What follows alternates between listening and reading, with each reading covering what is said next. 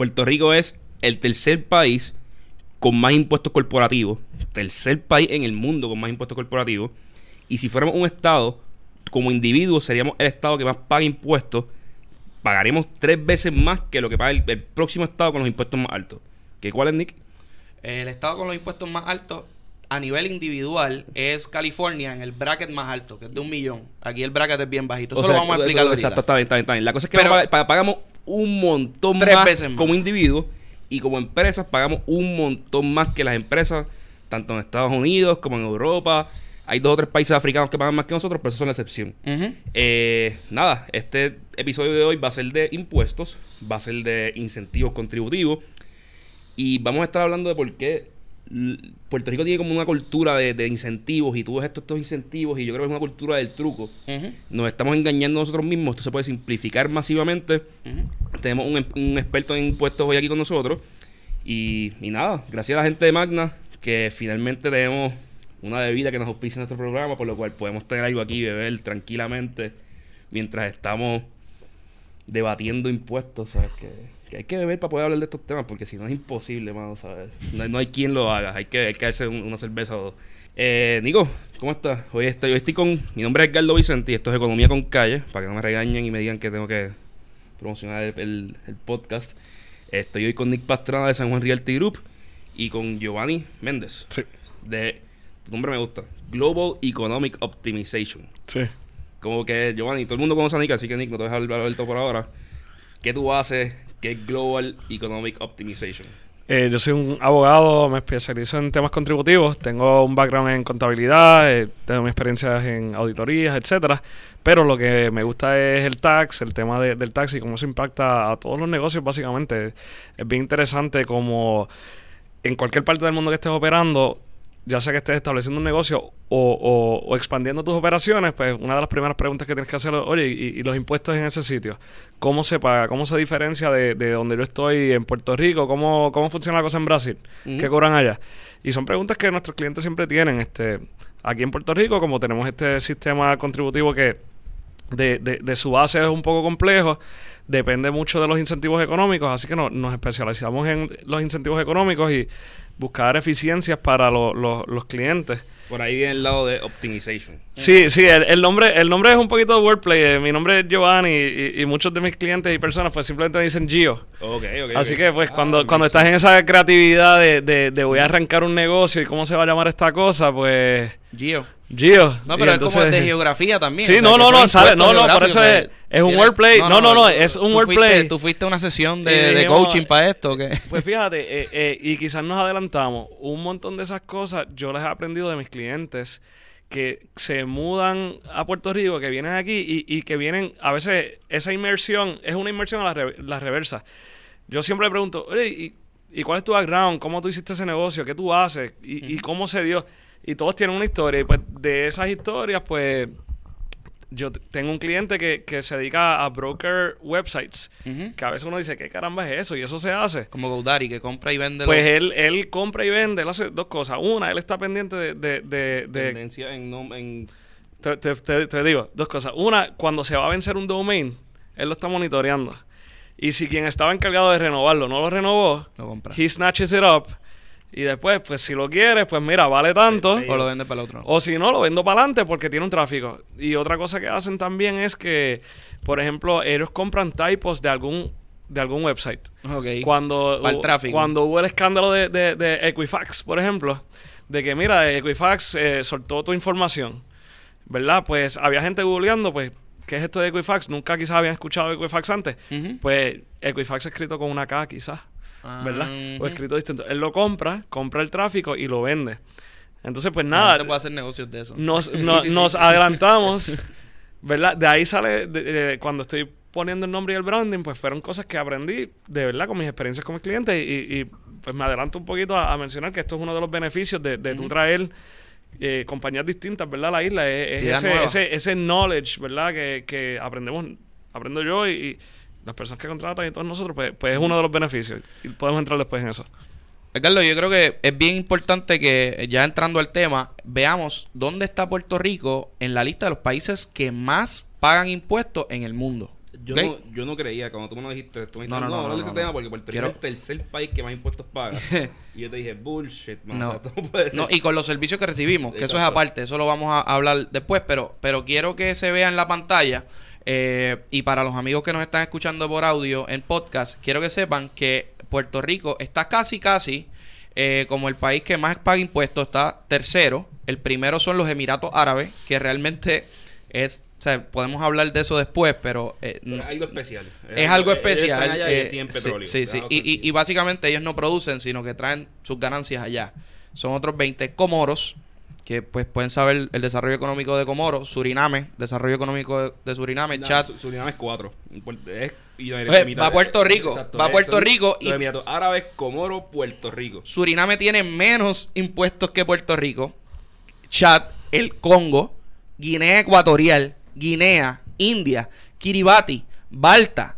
Está San Martín por ahí, que es una isla, pero igual ahí no hay desarrollo económico. Eso es una isla donde viven eh, los millonarios y no están produciendo. Sudán, Zambia, Francia, Brasil, Venezuela, Camerún. Y después de ahí no hay países con buen crecimiento económico. O sea, que Sí, quiero, no, a los que no sepan por qué estoy haciendo la numeración de estos países, quiero que entiendan que estos son los países con menos crecimiento económico o con menos desarrollo de su economía. Eh, muchos de los países que están en esta lista lo vas a encontrar cuando busques los países con menos crecimiento económico. Hay, eso nos está diciendo algo sobre los impuestos, lo que, lo que, la- el rol de los impuestos corporativos en el desarrollo de la economía. Dentro de esta lista hay tres países que son relativamente exitosos. Ujú, eh, que puede- pueden decir, mira, tenemos impuestos corporativos altos, pero aún Francia. así exitosos. Francia, India y Brasil. Eh, India, India- India eh, no, el, un crecimiento- emerging. El crecimiento económico de India es gigantesco, pero Sí, es que sí, tiene una población. sí, pero- pero no es el desa- no es desarrollo. Sí, sí, sí, pero. O sea, para que para darle perspectiva, ¿sabes? Tienen algo bien particular que es que tienen un montón de población y están invirtiendo en en educación constantemente y pues tienen un montón de, programa- de programadores, tienen un STEM eh, cycle bien grande. Y pues las compañías quizás dicen, ah, yo voy a ir allí aunque tenga que pagar el 35% de impuestos, pero tengo todos los programadores del mundo ahí. Y barato. Y, y barato. Eh, que ese es el Por lo- punto, por porque balanceo. Cuando por- miro mi costo de hacer es- negocio completo, Exacto. digo, ok, estoy pagando un tax alto, pero pues estoy pagando obviamente una fracción Sí, te ese programador. igual que en Francia. En Francia te, están dando todo eso, pero te están dando una, una educación de primer mundo. No, una educación de primer mundo, eh, un, un welfare del Estado, ¿sabes? Tú vas y, la- y las personas tienen nannies cuando, cuando tienen hijos para que no... ¿Sabes? Hay, hay cierta andamiaje, andamiaje que yo como compañía digo, ok, tengo que pagar más, pero mis empleados están tan y tan cómodos que trabajan bien y me producen. Y aparte los chavos ya están hechos en Francia. ¿Tú Sí, sabes sí, sí, cuál es el otro país? el placer de estar aquí. Brasil, que tiene recursos naturales. Y aunque es un país bien parecido a Puerto Rico, rodeado por escándalos de corrupción y por gobiernos bien cuestionables, eh, Yo creo que sería bueno que Pues- hagamos un paréntesis y sepamos qué es lo que es crecimiento económico versus lo que es desarrollo económico y eso en otro podcast lo podemos atender porque sí estoy de acuerdo que hay países, hay ciertos países, tres países ahí que tienen crecimiento económico pero no son des- no están desarrollados económicamente y sus y la gente que vive en esos países no tienen la calidad de vida exceptuando Francia eh, que nosotros aspiramos a tener. Así que quiero que sepa, Francia sería la única, un país socialista, eh, pero con unos servicios ey, Ay. ey, ey, básicamente socialista, este, pero con un nivel de servicio, ¿verdad? Que no recibimos aquí en Puerto Rico. O sea que, pero quiero que vean la consistencia en todos esos países que encabezan esa lista. eh, y vamos a poner el link también para que vean. O sea que Puerto Rico está entre los países del mundo que más eh, impuestos le pone a, la- a las corporaciones y al desarrollo económico. Ahora, curiosamente, vamos a mirar la lista de países que menos impuestos ponen. Está Irlanda. Eh, País desarrollado, con buen estándar de vida. ¿sabes? Pero, pero, eh, pero también está Cyprus, que tampoco está bien. Está Liechtenstein, que genuinamente no sé qué es, disculpen. Liechtenstein es un, es un tax eh, Haven. bien chiquito. Está Macao, que también es otro tax haven. Eh, Moldova, Re- Republic of Moldova. Andorra, Bosnia, Bulgaria, Gibraltar. Macedonia, Nauru, Paraguay, eh, Paraguay, Qatar, que tampoco es como que no, No tienes que bajar a cero, No, no tienes que bajar. No, no, estos países tienen taxes porque tienen 12 a, a, a 7% de impuestos. Pero tampoco es que tienes que llegar a cero, porque estos países tampoco funcionan.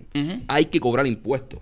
Lo que, lo que hay es que cobrar impuestos a un nivel competitivo y con una, y con una meta clara. Que- Yo creo que, que más adelante vamos a hablar de eso, estamos hablando de eso antes de, de empezar el podcast, pero los impuestos, tú, tienes, tú como país tienes que decir, ah, yo soy un país que va a ser XYZ, este es mi plan, y los impuestos donde los cobros, ya sea las corporaciones, sea individuos, sea las propiedades, sea en sales tax, tiene que ir de acuerdo con el tipo de desarrollo económico y con mis realidades paralelas. Puerto Rico simplemente decidió todo va a ser caro. Yo voy a coger todos los tipos de impuestos que existen. sales tax, Puerto Rico es el sería el estado con más sales tax en toda la nación.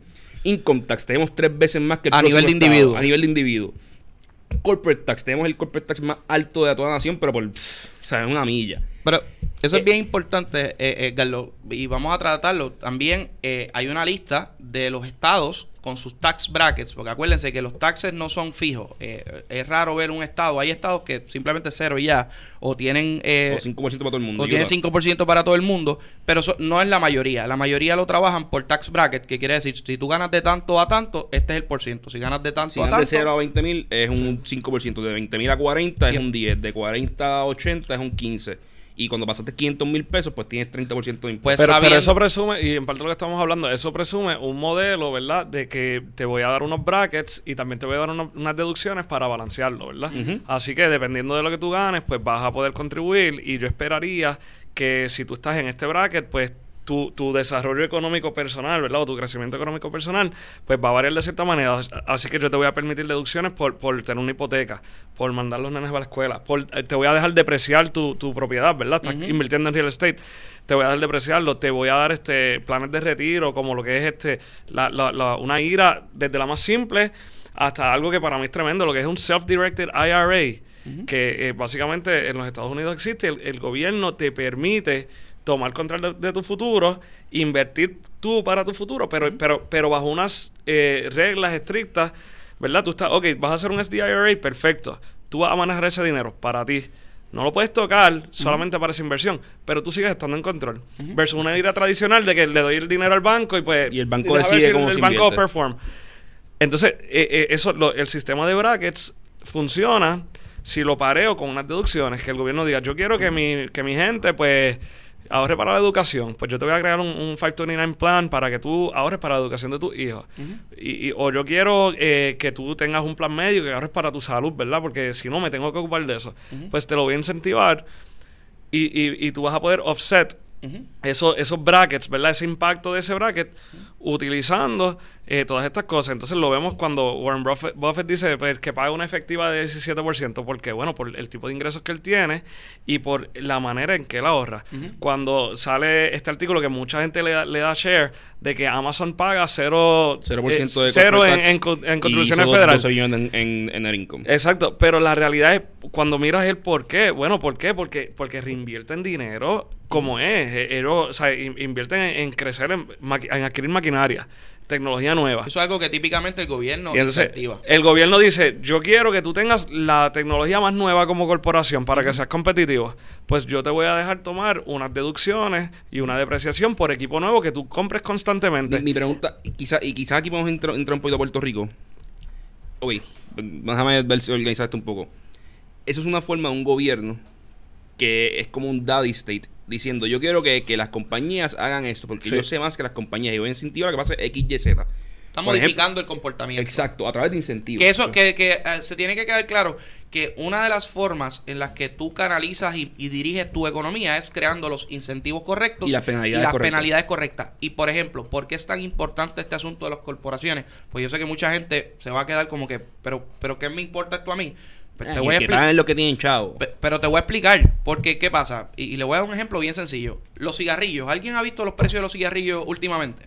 Los cigarrillos tienen un arbitrio. Antes te costaba la cajetilla 2 dólares el arbitrio. Y el gobierno, sabiendo que si le pones mayores impuestos, se van a vender menos cigarrillos, porque tiene una política pública de que la gente no fume, y que como quiera es un vicio, así que mucha gente lo sigue pagando, pues el gobierno le pone impuestos, y le pone impuestos, y le vuelve a poner impuestos cuando vienes a ver, poca gente fuma cigarrillos porque la cajetilla va ya, va por 10, por 10 dólares. Así mismo funcionan las empresas. Si tú le sigues poniendo impuestos a todas las empresas y a todas las empresas y a todas las empresas, frustra su crecimiento porque ya no tienes el dinero para seguir empleándolo en mayor crecimiento. tienes un partner me un, poquito más, lejos. En el caso de los cigarrillos pasó exactamente lo que tú dices. el consumo bajó hasta un punto claro que es lo mismo que pasa en las empresas, siempre hay gente que va a ser empresario y aunque diga, mira, tengo, tengo un tipo ahí que me está quitando 33, 37%, 39% que es el Estado, pues yo como quiera me gusta emprender, yo lo voy a hacer. Pero llega un punto en el que empiezas a buscar el truco. En los cigarrillos salieron uno- unos artículos hace poco diciendo que las personas están importando cigarrillos underground, comprándolos en sitios que no pagan impuestos. O sea, el consumo bajó legal, pero la gente sigue comprando. Porque están buscando el truco. Cuando tú subes demasiado un impuesto, cuando la penalidad es demasiado alta, El único sí, exitoso es el que hace truco. tú lo que incentivas es el truco. Yo, yo no quiero pensar que es el único exitoso, pero si, si das en un punto de que cuando hay empresas que tienes un, un sistema contributivo demasiado complejo para entender y demasiado caro, crean su propio incentivo contributivo que es buscar No, la manera de no de no reportar. ¿verdad? Y entonces es, es- es penoso, ¿verdad? Y estamos hablando de compañías grandes, pero no te confundas porque cuando yo lanzo mi compañía, una de las cosas que yo hago es buscar clientes locales que, que venden algún widget o, o algún dulce y decir, mira, esto te cualifica para, para un incentivo contributivo. Co- ¿Cómo tú estás haciendo? ¿Qué tú estás haciendo? Te dicen, pues no, estoy pagando. O, o, o, o no te lo dicen a veces, pero tú sabes que el cash... pues, A veces no te lo dicen, pero uno, uno lo sabe. Y tú le dices, mira, eh, oye, esto, esto es una exportación, esto es una manufactura, esto te cualifica, esto es una actividad turística. Pero, pero, no, lo, venir- no lo entienden. Tiene que venir la persona que no estudió finanzas, ni economía, ni administración Claro. de empresas, ni derecho. Oye, que se dedica a hacer un dulce en su casa. A Exacto. pensar, ah, ¿existirá algún incentivo económico para esto? Cuando no sabe, cuando, cuando no sabe de, de No, esto no nada, saben.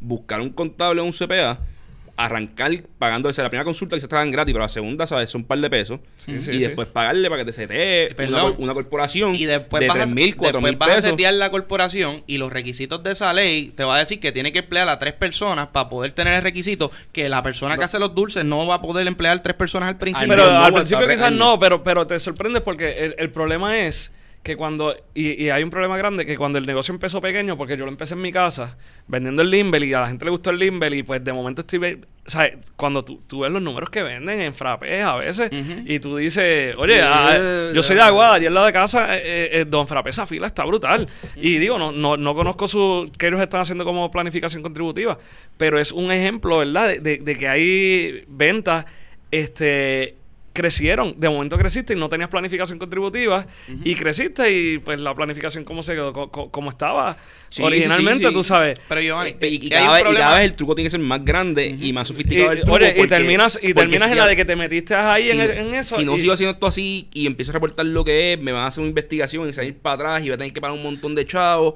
y tengo que hacer un truco. Y voy a donde un contable buscando, mira, mano, cómo yo puedo hacer esto que funciona ahora y me cuesta un montón de chavos y no es eficiente. Y a veces ni, ni lo puedes hacer porque también muchos de los incentivos que tenemos son incentivos que se dan para un negocio que empieza. Y, y esa es otra cosa. O sea, al, al no ser un, un estándar, y aquí quizás podemos entrar un poquito al código de incentivos que, que se aprobó la semana pasada, eh, al tú no tener un estándar de que todas las corporaciones y todos los individuos paguen X y que esa, ese X sea una cantidad razonable, ¿verdad? Eh, vas a crear el problema de que entonces pues vas a dejarla en manos del legislador, que el legislador se invente los requisitos que quiera y cuando vienes a ver esos requisitos imposibilitan la actividad económica desde el principio. Por ejemplo, el, el. Si, lo- si el frappé está en manos de un empresario joven, por debajo de los 35 años, puede, puede coger una, una ley 135 que le normaliza, y yo, yo, no, yo, no, le- yo no hablo de esto como, como un incentivo económico, sino tú pagas lo que se supone que tú pagues. Eh, Sí, sí. cuando tú miras across the board en Lo el justo. lo justo. So, tú vas a pedir un incentivo contributivo del 135 para pagar lo justo y cuando vienes a ver, eh, te dicen, no, pero es que el negocio tiene que ser nuevo. Pero espérate, yo tengo una actividad económica que puedo expandir. Que con Había- este acabo de arrancar y no puedo- sabía. Puedo creer, exacto, acabo de arrancar y, y no, y no sabía. Con este incentivo yo puedo crecer.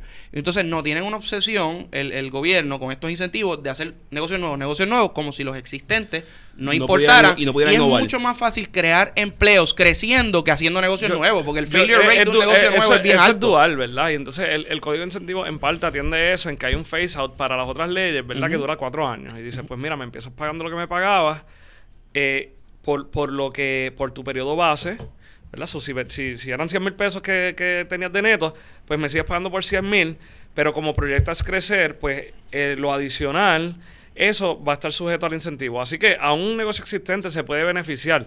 Y eso tiene un phase out de cuatro años. To- Todos los años baja 25%. Pero en una 135 no lo puede hacer. 135 no lo tiene. Sí, no, pero por eso te digo que es dual, ¿verdad? Porque eh, eh, en, en el caso de Ley 20, Ley 73, estas otras, y Ley 20 originalmente no tenía eso, así que yo, yo creo que es acertado, ¿verdad?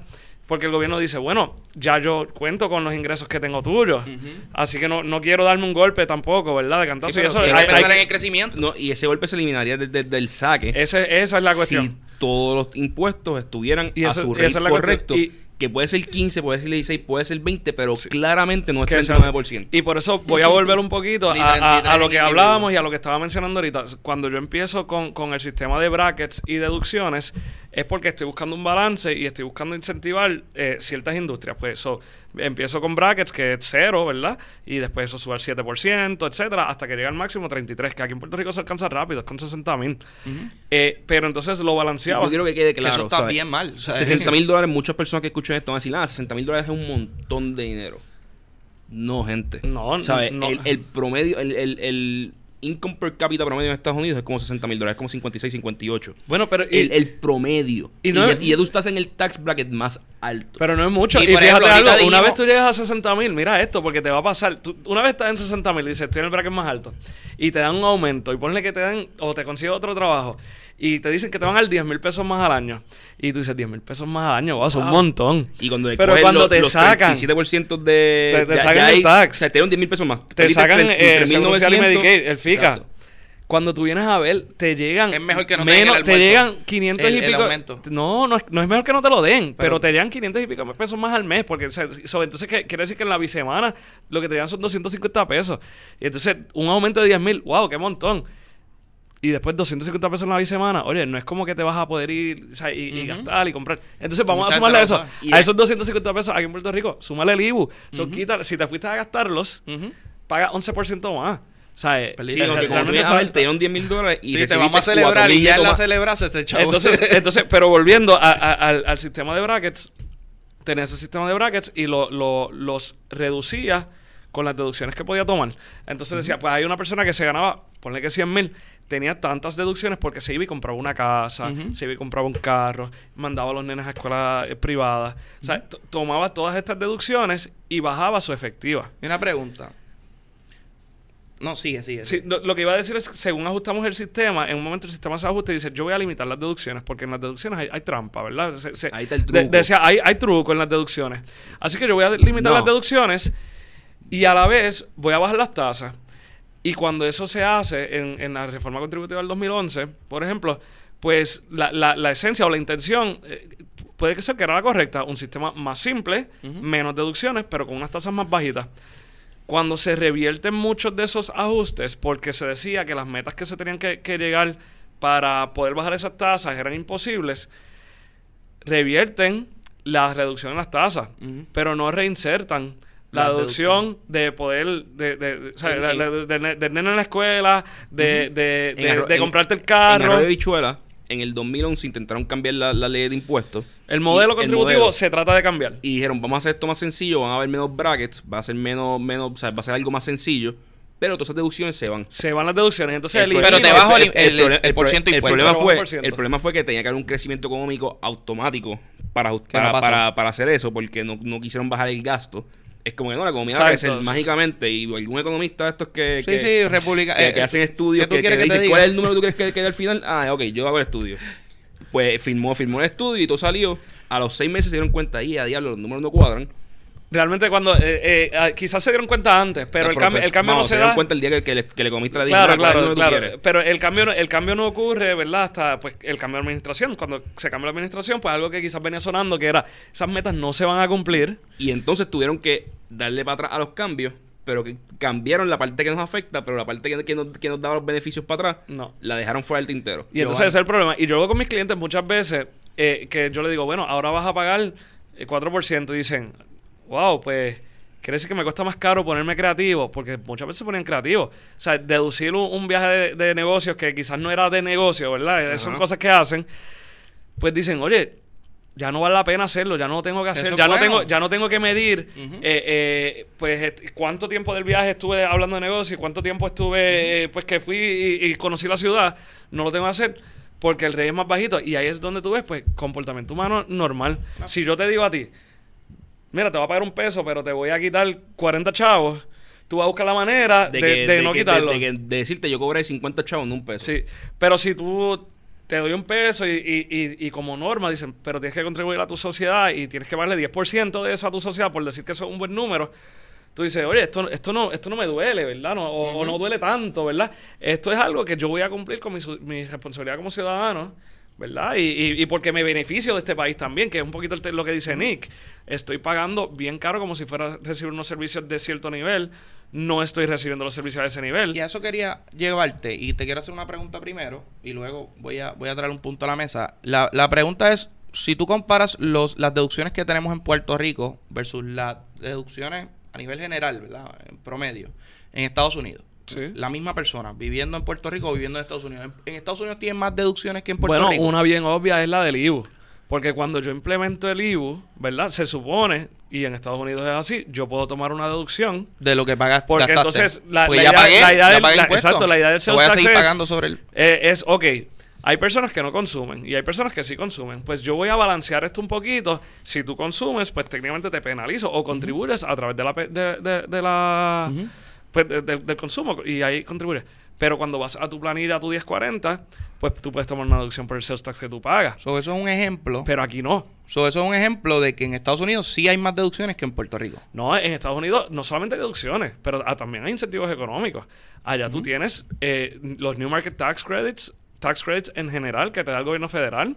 Eh, el, el programa de zonas de oportunidad nace. De, aquí en Puerto Rico se hace una ley, pero realmente nace porque el, el gobierno federal tiene una ley. Así que allá hay incentivos. Más y, incentivos y tu lista de itemized deductions en la planilla sí es muchísimo Y, más definitivo. y aquí es donde voy. Si decimos que hay más deducciones a nivel federal y que todo lo que al final tú vas a pagar va a ser entre el por ciento y las deducciones, ¿verdad? Que es la tasa efectiva de lo que vas a pagar. Si ya decimos que allá nos están ganando, pues uno esperaría que acá pues se, se pague quizás, si hay, si hay menos deducciones, pues que se pague menos impuestos. que el bracket no imita tanto y Entonces, y aquí es donde voy. Nosotros dijimos al principio que Puerto Rico a nivel de individuos, por ejemplo, paga tres veces lo que paga el estado más caro en el bracket más caro. Y estamos hablando de California específicamente, y tenemos el link que lo podemos, poner, y ellos pagan un 13% a nivel de individuos, mino- mientras nosotros pagamos 33%, y nosotros pagamos 33% por encima de los 60 y algo, Del Sí. 60. de los 60, y ellos pagan 13 por encima del millón. Lo que o sea, pasa es que, que, lo vas que a la clase media, por ejemplo, aquí se le penaliza brutalmente con un 33%. A, y a- cualquier working Puerto Rican, o sea, cualquier No. persona que trabaje full time, Que trabaje se, full- le está, Sí. se le está penalizando No, masivamente. bueno, full, No, y full, como full quiera- y como part-time sea. porque, porque allá, dos cosas, tienes que combinarlo con el federal, ¿verdad? So, allá ese 13% le, le, le, le suma el federal, menos las deducciones. Pero si tú, allá existe lo que es Earned Income Credit. Claro, que tampoco lo tienes aquí y eso es Tax bien Credit importante. y el. Additional Child Tax Credit. Aquí solamente tenemos el Additional Child Tax Credit, ¿verdad? Que se, se saca del, del FICA. Y el earned income te ayuda también para los taxes, para los brackets más, más bajitos. Sí, porque, porque termina siendo un refund, porque sí hay un concepto, ¿verdad? Que, que es cuasi socialista en los Estados Unidos, irónicamente, de que hay una redistribución de wealth y que Eso si es tú tienes, pues, niños, ¿verdad? Y si tú ganas, eh, tienes ciertos ingresos, yo te voy a dar un cheque de, de 6, 10 mil pesos Ujú. y es, y es una redistribución de wealth, efectivamente. O sea que estamos hablando, incluso debajo del tax, de, debajo del bracket de 60, que ya dijimos que por encima de 60 son 33, debajo de 20. en Puerto Rico. Sí. No, porque son varios brackets. Eh, eh, van desde 7% hasta 33%. Ok. Lo que pasa es que eh, es bien acelerado. Eh, en Estados Sí, Unidos, para tú alcanzarlo, pues está hablando de 250 mil pesos para tú llegar al bracket más alto en el caso de Estados Unidos. A nivel Que federal. es tre- a nivel federal, que es 37.5. Y entonces los estados que imitan, pues, pues persiguen eso. Sí, lo- eh, por ejemplo, viendo aquí en California es de 8, después brinca, si ganas el doble o más del doble, que es 20, luego sube a 44, luego a 286, o sea que hay una diferencia Sí, sí, bien hay- brutal entre, entre los brackets. Hay unos brackets, es bien amplio. Aquí estás dando unos brincos bien cortitos entre los brackets. Por eso es que el, el- el 33% pues lo, lo alcanzas rápido, ¿verdad? Y igual el, el, el, el 28%, 25%, o sea, es, es alto como quiera, ¿verdad? La- si la hablamos, si hablamos de, de economía, ¿sabes? Del lado económico de esto, ¿tú entiendes que esto está afectando el crecimiento económico de Puerto Rico? Del que- lado corporativo e individual. A- afecta automáticamente porque es que tú puedes querer empezar aquí criollo el negocio más sencillo y cuando tú empiezas a pensar en todos los taxes que tienes que pagar o que a veces no sabes que tienes que pagar el tax y te viene la multa. O sea, registro de con el municipio de patente dentro de los pre- de 30 días de comenzar operaciones. Aparte de que sacaste tus permisos de uso que pagan cero, es una forma de tax. Cuando vas a comprar tus equipos, entonces pagas 11% de IBU por los equipos que estás comprando. Y cuando empieces a generar chavos... Cuando tengas pues, inventario. Sí, ah, el impuesto de inventario. sí, no. Oye, y es, pregunta. o sea, terrible. Y, pero aquí tú tienes 20% en corporativo desde el peso 1. Desde el primer dólar. Desde el primer En dólar. O sea, tú sí. empiezas un negocio hoy en Puerto Rico y puedes hacer 5 dólares al año y vas a pagar un 20%. O sea, Sí. lo que quiero decir con esto es también que es el más alto eh, de toda la nación también a nivel eh, eh, corporativo. Es que Desde que tú empiezas un negocio ya tú tienes que se te va el 20% que antes lo podías dedicar a contratar un nuevo empleado o a crecer y a invertir en maquinaria o a invertir en tu negocio para crecerlo, en vez de le, le quitas ese 20% que iba a crecimiento. Y por eso es que no crecen los negocios. Bueno, y añádele que cuando ese negocio sea profitable, si, si es una corporación, pagas el, el 20, ¿verdad? O te aumenta a- a- al más alto el 39. Cuando cojas los dividendos, pues vas a pagar un dividend tax. ¿sabes? Así que ¿sabes? ya ahí tienes 10-15% adicional que estás pagando para que ese dinero te llegue a ti. So- son dos ¿Cómo- temas. Uno es la reinversión en la compañía que no puedes hacer porque el bracket es alto. Y dos, es que tampoco es que ese dinero te lo estás llevando, ah, pues me lo llevé para mi bolsillo. Tampoco está pasando porque pues, es lo que, lo que se llama el double tax, ¿verdad? Que, que pasa en las corporaciones. Y en Estados Unidos pasa igual también, aunque ellos están tratando de mitigarlo, porque hay, hay un sistema de créditos. Ahora con esta reforma que hubo en el 2017, aparte de bajar significativamente el bracket de, de 37.5, eh, el corporativo, a 21%, eh, también pues cambia el sistema para que dividendos que tú recibas de, de entidades foráneas puedas recibir cierto tipo de créditos y deducciones.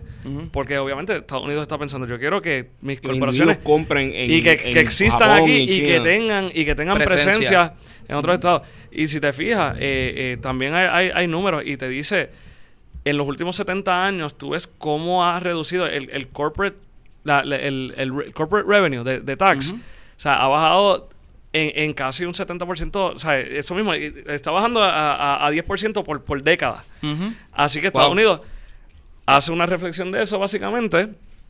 Y por eso es que ajustan, ¿verdad? Y bajan al 21% y, y, hay, y hay una modifican. razón, y hay una razón real para eso. Sí. Cuando la economía de Estados Unidos era cerrada, o las economías de los países eran cerradas, tú hacías trade dentro de tu propio, dentro de tu propio país, pues yo podía cobrar un tax más alto. Porque las compañías no tienen otra opción, ¿sabes? Si tú quieres venderme Sí, no se van a ir. esta cerveza, me la tienes que vender dentro de esta economía. Y pues tú pagas Yo el tax que yo diga que yo pongo.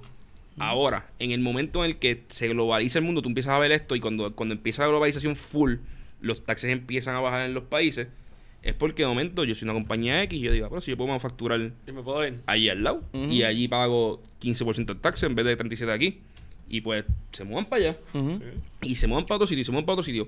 Y Puerto Rico por años se benefició de eso porque hicimos la 936 Ujú. y pues nosotros fuimos los, los, los- los primeros que se beneficiaron de eso. De la globalización. De la Ahora no podemos pelear. Ahora no podemos pelear por esto. Ahora tenemos que ser realistas y decir, mira, nadie nos va a pagar 37.5 o 39% de, de, de impuesto corporativo. ¿Cuánto Puerto Rico realmente puede sacar de las corporaciones para que sea beneficioso para ellas Pero- y se queden aquí y nosotros y nosotros tener los trabajos? Yo- y hay que redirigir Sí. el, el nuestro impuesto a alguna otra área. Yo te entiendo, pero yo también quiero hacer una pregunta, ¿verdad? Yo entiendo que un ap- el primer approach puede ser ese. Mira, ¿cuánto realmente es un número eh, que pues, no sea obsceno, como un 39%, que ya sabemos, a nivel global es obsceno, pero cuál es un número que pues funcionaría? Y, y siempre en las cosas de contabilidad, en las cosas de finanzas, hay que hacer algo que se llama benchmarking, es compararse contra algo. Mi pregunta es, ¿cómo si ya vimos que, el que los estados pueden vivir a nivel de individuos con un 6% de corporaciones más o menos, eh, eh, y de individuos, más o menos entre es 6 o 7% cuando lo llevas a promedio, y que el más caro es 13, pero nadie llega a eso, y pueden correr sus sus estados con buenas escuelas y pueden correr sus estados con buenos servicios, unos mejores que otros, pero la mayoría mejor que Puerto Rico. ¿Cómo Puerto Rico entonces, para correr el gobierno, necesita tanto por ciento de los Bueno, individuos y pero las corporaciones? que, que efectivamente no estás, co- no estás cobrando todo eso. Porque todo el mundo tiene dinero. Bueno, porque todo el mundo tiene pero- un pero- truco. pero hay va- hay- pero hay mi varias pregunta cosas. es si puedes bajar el impuesto real, Pues claro si que lo sí. puedes Pero- pero- bajar pero hay varias cosas. Y una y que menciona. adecuarlo a Estados Unidos. Sí, o sea, hay- esa es mi pregunta. hay- no, hay no una es si cosa- tienes truco o no. Hay, hay varias cosas. Y una cosa que es importante que mencionas, por ejemplo, las escuelas. Correr las escuelas. El modelo tradicional en casi No todos es los Estados Unidos. No es que es el, de el- ingreso. es el property tax. Es el property tax. Y por eso es que, Exacto. ¿verdad? Eso puede ser bueno o malo. Quizás Puerto Rico estaba adelantado en algo, en decir, no, no, yo no voy a poner escuelas y asignarle dinero a las escuelas dependiendo del property tax que se pague ahí, porque yo quiero que todas mis escuelas sean igual de buenas. En Estados Unidos pasa que una comunidad con mejores casas tiene mejores escuelas. Eso es así. Y no tengo que mandar, mandar al nene a la escuela privada. Pero es por eso, porque el modelo específico, ¿verdad? Lo diseñé con una razón. Pero aquí en Puerto Rico volvemos, aquí tenemos aquí tenemos todos No, los impuestos. los- los Entonces aquí están todos razón. sin ninguna razón. Y dijimos, ah, ya hay property tax. Pues vamos a poner property tax en Puerto Rico. Y, Y e- no por le e- asignamos ejemplo, eso a las escuelas. Puerto Rico tiene dos problemas bien grandes. La gente se está yendo, o tres. La gente se está yendo. Las corporaciones no se crean al ritmo que se tienen que crear para crear más, más Y crecimiento no crecen al, cre- al ritmo que deben crecer. Y tercero es que las personas no trabajan bajo la economía formal. Por lo cual yo tengo un par de cosas ya como que, que yo tengo que incentivar o dejar de penalizar. Yo tengo que dejar de penalizar el trabajo y yo tengo que dejar de penalizar el éxito, el éxito corporativo como país. Porque si no quito esas dos penalidades, no voy a tener país que penalizar, no hay que forma. incentivar. O sea, esto se va a caer en canto. No va a haber compañías en Puerto Rico nuevas, fuera de, uno, de dos o tres, ¿sabes? En lugares bien específicos, en los cascos urbanos de San Juan y O con un incentivo contributivo. Porque Y- es la y- única y forma y- de y subsistir. con un incentivo contributivo, o sea, gigantesco. Por lo cual Puerto Rico ya tiene que decir, mira, yo, yo tengo que vivir. No es si yo quiero o puedo. Yo tengo que vivir con un corporate tax bien bajito. Que compita con los de las islas que están alrededor de nosotros, que, que todos son tax havens. Y que, y que obligado sea, me- sea menor al, al estado más, al estado más alto. Porque yo no ofrezco mejores servicios que el estado, que el, que el próximo estado. Así que ya eso tiene que estar más bajito. Segundo, mi income tax tiene que ser más bajito que el de todos esos sitios. Que el de todos los estados. Porque, Porque la gente se está yendo. A, mi- a mis individuos, yo no les ofrezco mejores servicios que ningún estado. Pues le Por tiene lo que sobrar cual, machado para le pagar los que servicios le- le privados. sobrar machado para, para, para bajar- para tener esos servicios. Y tienen que tener un incentivo a venir. Ya esos dos están afuera. ¿Qué queda? Nos queda, nos queda, nos queda- nos queda sales tax y nos queda property tax. Y ya el sex tax está hasta lo más El alto que sales se puede estar. el más alto que puede estar. No hay forma menos que de- lo de quieras el llevarlo más. 30%. Lo podemos convertir en IVA y recolectar más de él. Pero como quiera, no, no es como que vamos a mover el- el- la, la mecha mucho. Lo que queda es el property tax. Hay que arreglar nuestro, nuestro impuesto. Y no, a es, y no es ni siquiera subir el property tax. Es También es cobrarlo. Pero porque en Puerto Rico cobrarlo, no se pero- cobra. Pero es que aquí el property tax es terrible. Aquí, aquí tienes, tienes tantos Pre- problemas. precios de Uno, 1956. 1954, ah, exacto. Sobre están los 1950s. Entonces dice, bueno, como no voy a retasar, pues lo que hago es que subo la tasa. Ese es la, la- el easy fix. Tú has visto la tasa que hay sitios con 10% en Puerto Rico. y es Sí, como, no, no, por eso es fuck? 8, 10%. Ah, es que y cuando la gente me pregunta, Y es variable, cuánto es el property ¿sabes? tax? Y tú dices, Es 10%, eh, pero espera, espera, pero- espera, pero- espera, Pero mira, antes de que te asustes, esto es en 1954, so, so tienes que mirar. Y lo otro es que no se cobra. No se cobra. Entonces, por ejemplo, tú vas a Irlanda, mencionaron Irlanda. Irlanda tiene unos incentivos contributivos bien buenos, pero tiene algo que es un property tax. Y entonces, por ejemplo, yo heredé un castillo. Y yo tenía un castillo en Irlanda, porque allí hay muchos castillos, ¿verdad?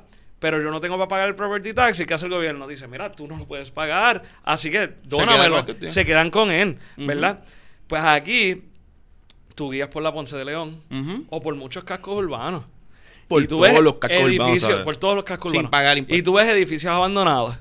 ¿Y por qué están abandonados? Pues porque no les cuesta nada tenerlo abandonado y esperar que alguien algún día quizás se lo compre. Sí, muere. ¿verdad? Mientras tanto, están acumulando un property tax ficticio, no lo pagan nunca, y aquí en Puerto Rico no existe Giovanni, el mercado y de tax y me di cuenta con una persona que, que tenía un edificio y no pagaba ni un, ni un centavo de Desde el impuestos desde 97. el 97. Y no lo, y no, Prime pero no, no 97 tienen. Real Estate en Santurce. Sí, En pero Santurce. Lo sé. Entonces, no tienen una obligación de hacerlo y dicen, pues alguien me lo va a comprar algún día porque en mi mente eso vale tanto. Ay, no importa que tenga una deuda. Eso vale lo que vale. Entonces, afeo estos cascos urbanos. El gobierno deja de coger ingresos a corto plazo, por lo cual tiene que buscarlos de algún otro tipo de ingresos. Lo que es peor- property tax, que, o sales tax, o con algún otro truco, poniendo un tax nuevo a los carros, un tax nuevo a los cigarrillos. Sí. Y mira, pues no. Y no, pues- y no estoy, entonces eh, eh, estoy afeando, estoy creando una necesidad indirecta de entonces coger áreas verdes para construir desde cero, porque si yo quiero construir pues, pues un edificio o, o una casa, ¿verdad? Digo, pues me cuesta tanto adquirir este que pude haber construido ahí, pero pues es demasiado porque el, el dueño no, no tiene prisa por vender, pues me voy a un área verde y nuevo. Sí. Entonces no pensamos de esa manera de como nación y, y como país. Aquí yo estoy seguro que la gente quiere redesarrollo urbano versus, versus, versus acaparar áreas verdes. Y la realidad Pero también- un hotel viejo, abandonado, Y- que no están pagando el property tax, yo no tengo manera de comprarlo. Y la realidad del mercado también es que ni siquiera si estuviera el área verde, que casi no hay en esta área, ¿verdad? Sí, Pero si estuviera, como quiera que sea, es bien caro el costo de construcción versus el precio eh, De- que el de- mercado te va a pagar por ese bien de raíces. O sea que no vas a ganar casi nada como desarrollador, por tanto no te metas en ese bollete y la, y la ciudad se queda sin desarrollarse. Y tengo, y tengo, y tengo un construction tax también, ¿verdad? Hay un arbitrio Sí, de construcción colmo, para sí, añadir, pa' para- hay un arbitrio de de construcción permiso, también. permisología.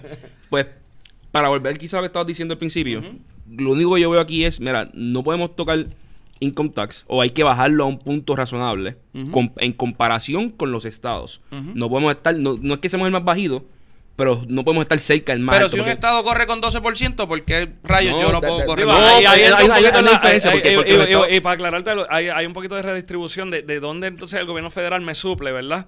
Y por eso Sí, pero yo soy estado- federales Claro, claro, pero, o sea, pero eh, si vamos a la pelea de que no es equitativo, No, pero- también- también hay pero que mirar que- proporcionalmente no hace sentido también porque también el- allá no hay el ey, triple de fondos digo, federales. pero tío, también tienes que mirar que el cobrar 10% a- en income tax de ciudadanos que en promedio cobran 1.600 pesos al año, a 16.000 pesos al año, son 1.600 pesos. El cobrarlo de personas que cobran 60.000 pesos al Está año. bien, en pero aquí hay 3.5 son millones de 6.000. personas versus lo que viven en la mayoría de los estados. O sea, que se recoge más también. Sea, Eh, Tú- tienes que llevarlo a nivel de por ciento. Mucha gente vuelve a hablar sea, Lo que te digo es que los salarios cambian, por lo cual obviamente vamos a estar el, gobierno va a estar recolectando menos por ciudadano de lo que cobran allá porque allá los salarios son más altos. pero con más ciudad. Pero para llegar a, a- sí, pero mis gastos son por ciudadano, no son, ¿sabes? por eso es que el nivel de por ciento, por eso es Que- el por es ciento es importante. Ahora, el, el punto es, no tenemos, no tenemos income tax, no tenemos corporate tax, hay que bajarlo drásticamente para ser, para ser competitivos.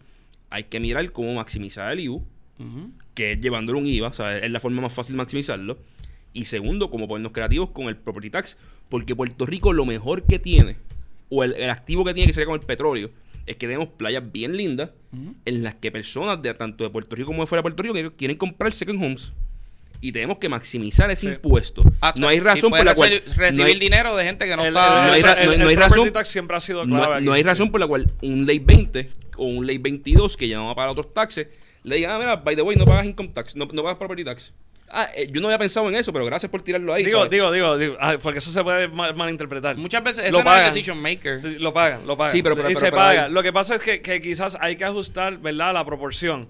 ¿Verdad? Porque no- es que no, no quiero que se vayan pensando Ah, de no, aquí que pero- alguien fue y compró una casa dorada de 3 millones de pesos Ah, no, y no, no, paga no, 8 no lo digo mil pesos lo, de- lo digo lo digo para su corporación. Sí, sí, sí. No, no, exacto. el, el edificio que compraron tiene un incentivo de 5 Tiene Tiene años. ese- 60%, y, y es sí, por sí. qué. Que eso, y eso, y volviendo al código de incentivo, eso lo ajusta un poco el código de incentivo y dice, Lo disminuye, te voy a ¿verdad? poner unos mínimos y máximos, ¿verdad? Eh, te- digo, tanto la ley de Opportunity Zones te, te, te pone unos mínimos y máximos para que siempre haya un ingreso a nivel municipal por el property.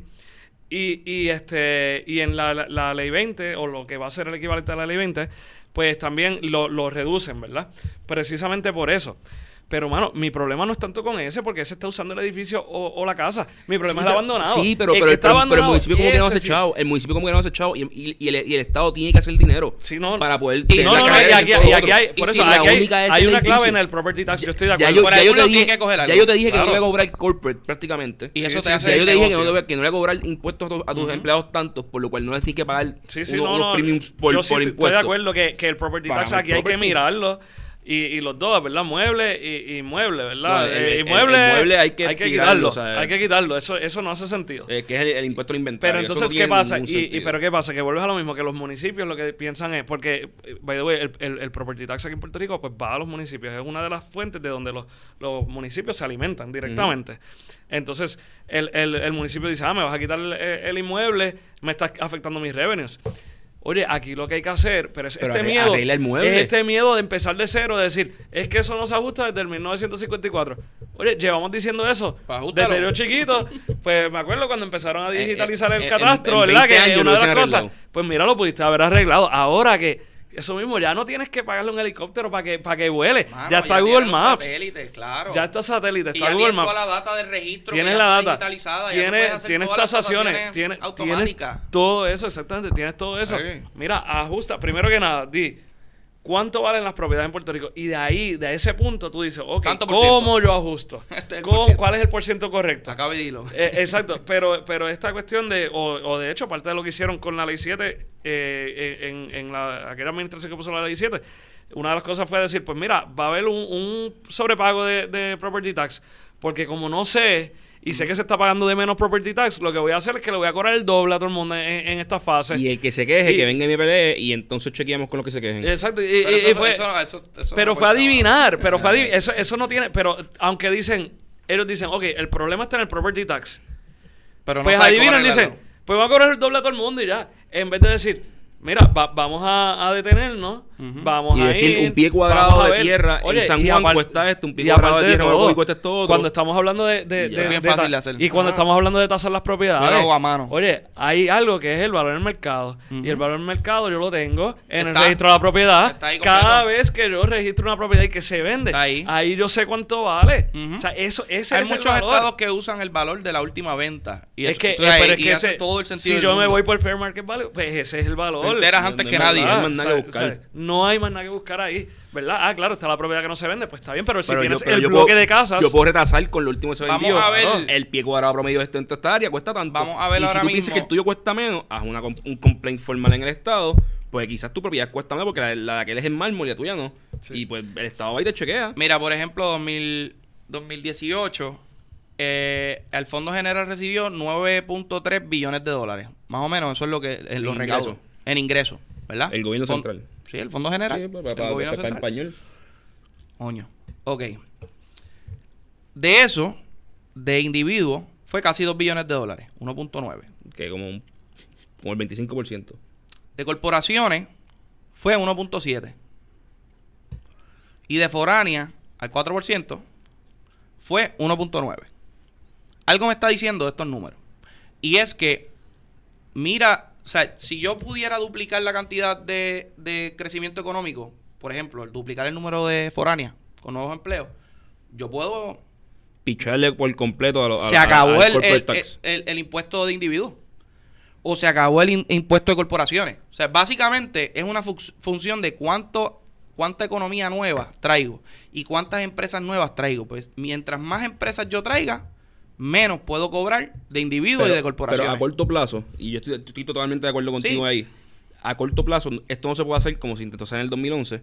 Que, ah, yo voy a bajar el tax. y mágicamente va a subir la a economía. haber Eso estamos claros. No, esto toma tiempo. Y toma que la gente se acostumbre, que la gente se Que dé se cuenta que es verdad, que se enteren. Sí, era un plan de, de 10 años, no de sea, 4. el- pero le- lo le- que pasa le- es que 20 pensamos, nosotros pensamos en, En- en- en 4 trein- años en porque es la, elección y, ¿sabes? Pues a corto plazo no hay de otra que decir, mira, yo voy a cortar por 50% el income tax en los próximos dos años, en con mira a cortarlo por 50% más en los, pro- en los próximos en los próximos cuatro.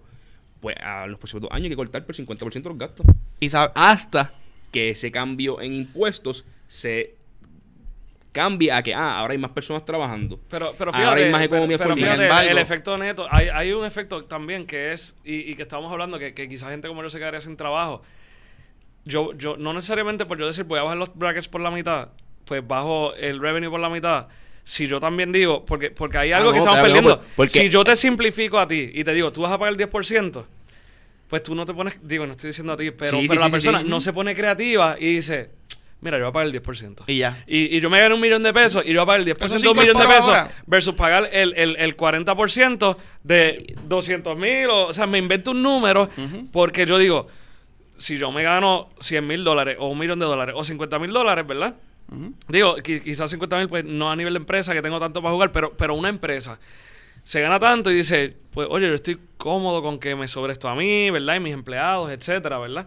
Pues, pues tu revenue va a incrementar también. Sí, porque- De gobierno, porque yo voy a ir y voy a reportar lo que Claro, es. Se y acaba no esta, es- esta economía del Pero cash, a ver, el próximo esta- año que sube tanto de revenue, pues ahora puedo ajustar más. Y entonces, el sí, pero próximo va, año va a que ser. sube, sí, sí, eh, va a ser paulatino. Pero. Pero como Porque- quiera, pero como pero quiera va a haber que el bajar el gasto. Pero- Como quiera va a haber que bajar el gasto, porque aunque esto va a pasar, Sí, no, eh, no, oye, no va, no va a justificar. Por, muchas el- razones el- hay que bajar el gasto estamos, estamos de acuerdo. Por muchas razones hay que, hay que bajar el gasto y el, y el presupuesto aquí pues se sabe, por, por años y años y años este el déficit presupuestario hay que cubrirlo. Pero aquí es que El gasto se está manteniendo más o menos igual y cuidado.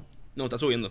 El presupuesto último sube con la Junta y con el Y gobierno. cuando suba lo que, lo que Sí, tenemos pero que- 9 billones es más o menos, llevas, llevas como 8 años sí, en pero no 9 estás pagando plus. bonos. Pero no estás pagando bonos. Cuando te toca pagar los bonos, te chavaste. Sí, sí. Ahora, porque, porque ahí hay como un billón de pesos, más o menos, ¿verdad? Hay 400 millones en cofina. Nada más. Sí, sí. Pues, entonces, pero mira esto. Y entonces el approach, todos estamos claros que la, que la, la, la ruta es esa. La ruta es, vamos a bajar el gasto, que sea, pues vamos a bajar los contratos, vamos a bajar el leeway que tiene Hacienda de, de, de desaparecer deuda. Vamos a, mira, si hay batatas políticas, hay que desha- deshacerse de eso. O sea, hay que bajar el gasto por ese lado.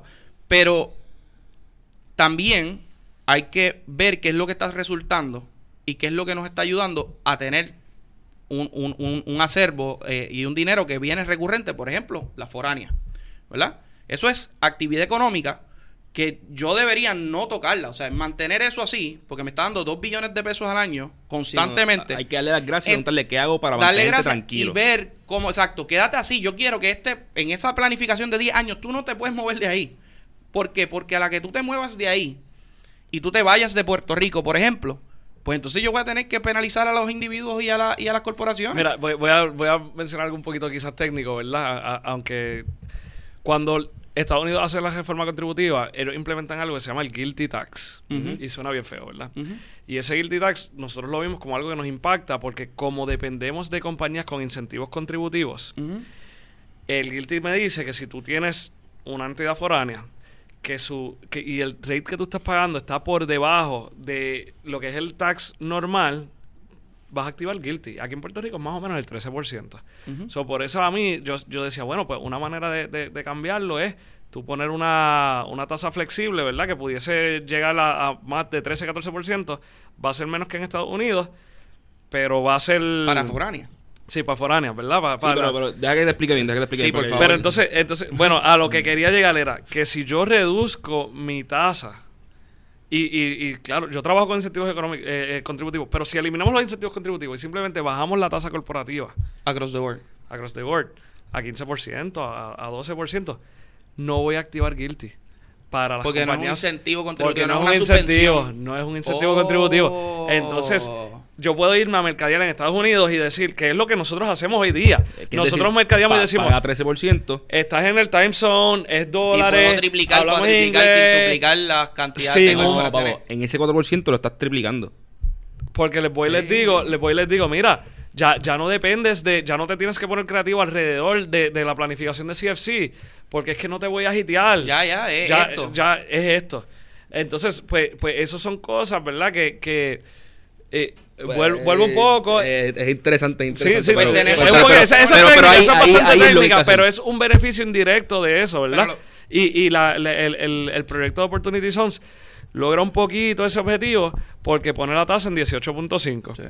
¿Verdad? Que, que me parece que yo creo que es una buena iniciativa de seguir mirando ese número 18.5. Pa' ver- pa' ver si lo Quizás lleva- es el número corporativo across the board para todo el mundo. Para ver si, si- funciona para las Opportunity Zones, mira, quizás te funciona para todo el mundo y míralo. Y, Para y ver si lo lleva español. Vamos a, poner, vamos a ponerle nombre y apellido. Amgen está en Puerto Rico y paga el 4%. Sí. A través de una serie de incentivos. Quizás paga más, quizás paga de menos. ¿sabes? Pero ok, pero para, para ponerle, para ponerle lo que se hace 10 billones de pesos en Puerto Rico, paga un 4%, paga 400 millones de pesos. Lo que usted diciendo es, mira, vamos a subirle el, ahora mismo con ese 4% gira el guilty. Sí. Lo cual implica que bajo estas nuevas, nuevas, nuevas leyes de Estados Unidos, Estados Unidos te dice, ah, tú pagas 4% en Puerto Rico, felicidades. Como un 13. Aquí hay un 13. Ujú. No, bueno, le pagan 21. Sí, lo- el O sea, 4. ajá. 21, le pagan 21 a ellos. O sea, o sea, no, no, 21. eh, Porque, o sea, y, y- y volviendo, cuando yo tenía una, una compañía este, foránea y las 936 se basaban en esto y, y- y todo, etcétera, yo deja, Estados Unidos me decía, ok, paga el tax allá.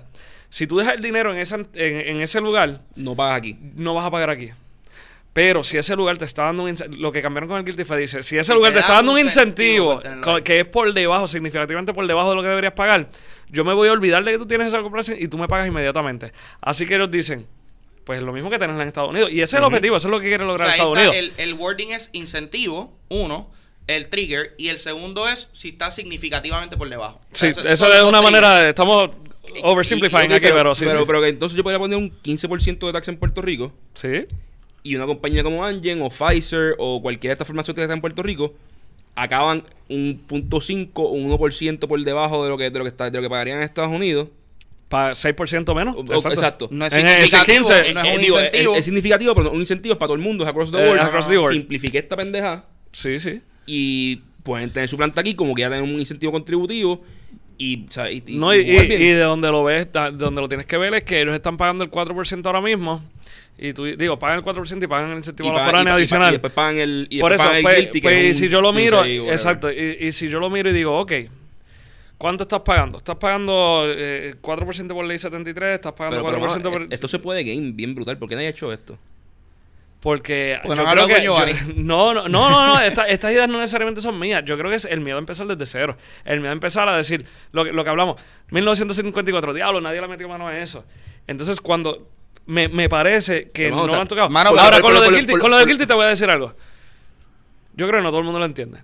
Y, y el que Yo no- yo necesariamente, no necesariamente, eh, la ver- eh, oye, no, no todos los, los legisladores son, los escogen por su por su expertise, ¿verdad? Ah, pero, coño, tiene- el- no tiene, el- no todo el mundo un CPA asesor- allí. El asesor de pero de sí, la- claro, Pero bueno, de esto, Carlos, también. Como un político es bien difícil decirle, mira, sí, vamos a bajarle a la mitad, más de la mitad, las contribuciones a las corporaciones mientras los individuos no le bajo nada, ¿me entiendes? O sea, Pero, cara, no, no, no, no, porque es que con Lo- 4% están pagando Yo- 1.9. yo creo que al- al- Si alrededor a guilty- 15, 16. alrededor ahí arreglamos hay- hay planificación. tiene que salir. ¿Me entiendes? Sí, sí, Ok, sí. pero- pero- pero- Información, ok, sí, claro, claro, claro. pero- que. Claro, quizás hay muchos argumentos que, para que, contrario a lo que yo estoy diciendo, pero desde que yo lo Pero veo. hay que reunirnos para esto. Desde hay- que yo lo veo sí, como cuando- cuando- cuando se cuando cuando los Estados Unidos hacen su reforma contributiva a empezar el que no- por aquí, nos ¿sabes? impacta directamente verdad no, nos impacta directamente nosotros tenemos que mirar verdad y, y pues quizás es por la razón que quizás no se mir- miró de inmediato y el, el proyecto Opportunity Zone se aprueba más de un año después, ¿verdad? Y eso es algo que se había aprobado en la reforma 2017 en Puerto Rico y, y gracias a Dios que tenemos ese proyecto, ¿verdad? Era como nosotros queríamos que se aprobara mucho antes porque era simplemente atemperar a la economía de la que somos parte, ¿verdad? o, o estamos intertwined. El- y, y, by the way, estos incentivos, estos incentivos existen en las Islas Vírgenes también. Lo que pasa es que las Islas Vírgenes tienen sus incentivos económicos en su Economic Development Program y el RT Park, pero ellos no son una autoridad eh, eh, de Internal Revenue aparte como nosotros. Ellos tienen un Mirror Code. Sí, que no tiene la que tú la- vas y sí. miras la ley federal y sustituyes donde dice Estados Unidos, dice solo sustituyes por USBI. Tiene autonomía fiscal. Y, y sí, La tienen, su, tienen, pero- tienen pero su autonomía, pero no es una autoridad contributiva. Aparte, ellos dicen, nosotros no tenemos IRS, nosotros, o sea, no tenemos Hacienda. Ellos usan un IRS, pero al revés. Nosotros, pues sí somos nuestra, nuestra entidad Ponemos separada, tenemos una soberanía contributiva, por decirlo así. Pero entonces tenemos que mirar cómo nos afecta porque estamos directamente relacionados con Estados Unidos. Bueno, yo quiero hacer un podcast próximamente de Guilty Tax y ver cómo solucionamos el país con el Guilty Tax, porque no lo había pensado así, o sea, no lo había visto Es que desde se lado. vio como algo malo. Ajá. Pero Cuando hay- yo y el país no asusté, cuando, respondió cuando yo lo me asusté y nadie me explicó esto, o sea, me Ya han pasado dos años. Hace falta más contables en mi vida, qué triste decir eso. eh, nada, pero vamos a cortar porque Jambar me está diciendo que, que ya ahora cortar, pero vamos a hacer otro podcast de Guilty, así que vienes pronto de nuevo para, para hacer un podcast de Guilty. Muchas gracias a la gente de Magna por auspiciar el episodio. Eh, mano, eh, realmente si nos dan una neverita y la puedo poner aquí al frente para poder seguir sacando que hago hace ratito, yo voy a hacer episodios mucho más contento, así que piensen, si piénsenlo si el día después del 4 de Si julio. son el día después del 4 de julio. mejor todavía. Eh, Decimos a Wernético que haga un roto aquí también. Sí, ¿verdad? Y un, un, un coolercito aquí, sería un palo. Así que muchas gracias. Busquen el episodio y todos los podcasts por Facebook de Economía con Calle, por YouTube, por Spotify. No lo busquen en Apple porque Apple no nos quiere y no nos sube los episodios. Pero la plataforma nueva de Spotify de podcast es la mejor. En verdad está demente, así que usen eso.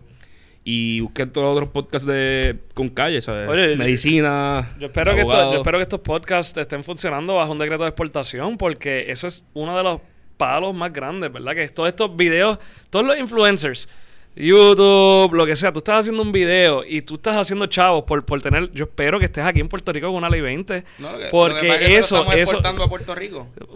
Bueno, pero, pero, oye, oye, ¿qué pasa? Pues entonces, hay que hablarlo, pues hay que hablarlo, entonces, hay que hablarlo. que pues, pero porque es que, ¿sabes? Hay veces que uno quiere no tener que dar una impresión de que está haciendo un truco. no, no, no, claro. Eh, y, No, pues, y- y, pues, y pues se deciden masticarse el, el, el tax por, por dar la impresión de que, mira, no, no estoy jugando con esto. Sí, sí. Pero nada, Ámbar, está bien, está bien, córtalo, córtalo. Muchas gracias a todos.